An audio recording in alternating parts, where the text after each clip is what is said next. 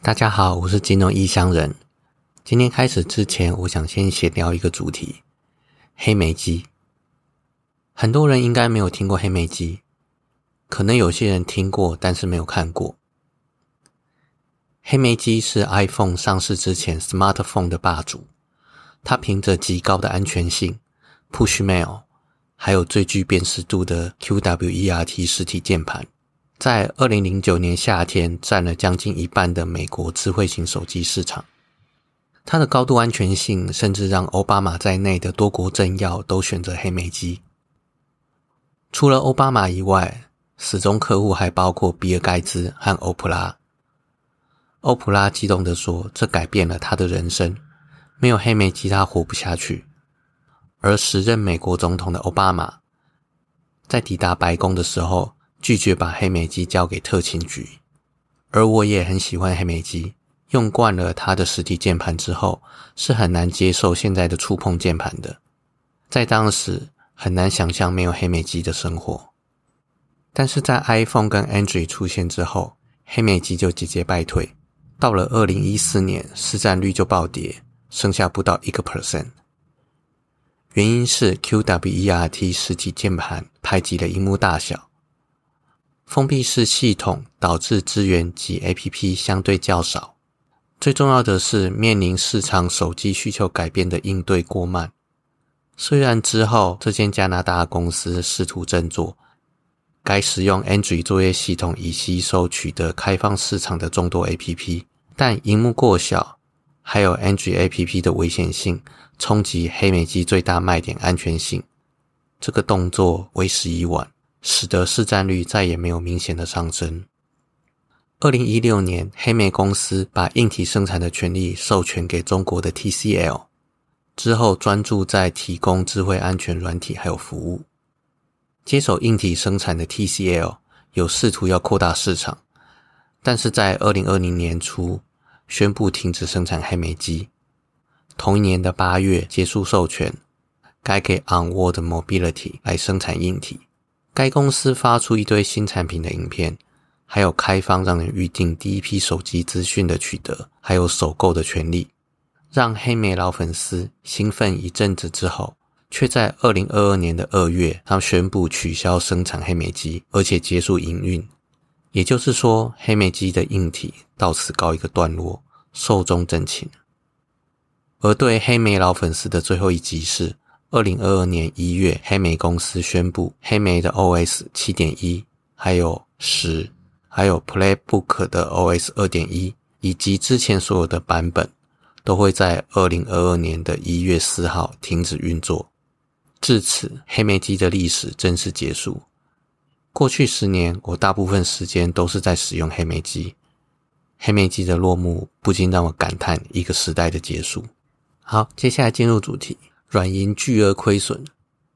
日本孙正义的软银集团在二零二二年的四到六月财报中显示，净亏损超过三兆日元，大约两百四十五亿美元。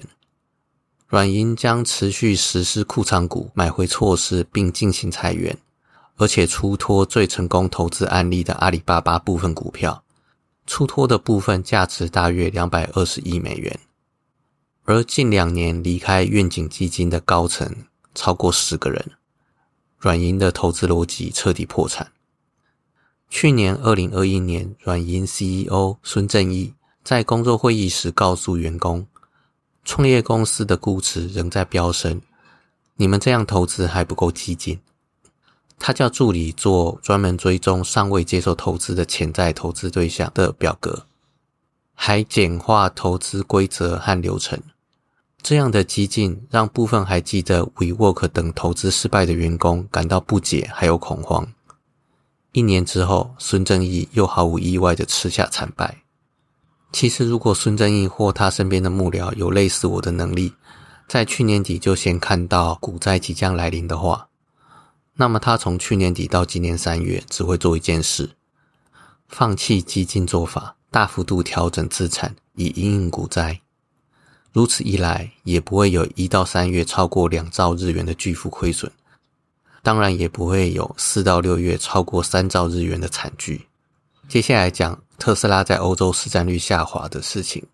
随着传统车厂生产电动车进入量产，进行电动车市场的反攻，特斯拉在欧洲的市占率由百分之二十降到百分之五。第二季的销售量两万六千一百五十四辆，甚至低于 Volkswagen 的电动车销售量两万七千九百一十八，而屈居第二。特斯拉已经失去一场独大的地位。三年前，特斯拉几乎碾压全场。而如今市场已经是百花齐放，各家争鸣。排名在其后的雷诺、标致、菲亚特、现代、奥迪、Kia、B N W、Benz 等等都有一万五千辆以上的销售量。特斯拉的柏林工厂虽然三月已经上线，但是产能还在起步阶段，所以对欧洲销售量贡献有限。但就算以后产能可以全开，特斯拉在欧洲很难再独占鳌头了。有类似状况的尼桑 Leaf 曾经是欧洲电动车的霸主，如今销售量也节节下滑。接下来进入今天最后一个主题：通膨压力可能难解。诺贝尔经济学奖得主皮萨里德斯指出，通膨的二次效应开始显现，价格预期开始脱苗。这个意思是短期的物价震撼。改变长期物价展望，并促使薪资提高，这会形成自我应验的预言，触发通膨的上行螺旋。他以英国为例，通膨螺旋尚未完全现身。倘若加薪幅度接近或等同于物价增幅，通膨螺旋将会进逼。万一成真，得花更长的时间才能摆脱通膨。把这个现象套到先进国家，似乎也成立。目前，先进国家似乎陷入高就业式衰退，经济成长疲弱，但劳动市场持续紧绷，迫使企业不断加薪抢人。美国劳动部公布七月份时薪年增五点二个 percent，今年以来每个月的薪资增幅均超过五个 percent，而薪资提高也增加企业营运成本，公司只好把这些成本转嫁给消费者。举例来说，近期航空公司寄出两位数的薪资增幅来寻找机师，同时间燃料成本飙升，六月份的机票售价年增三十四点一个 percent。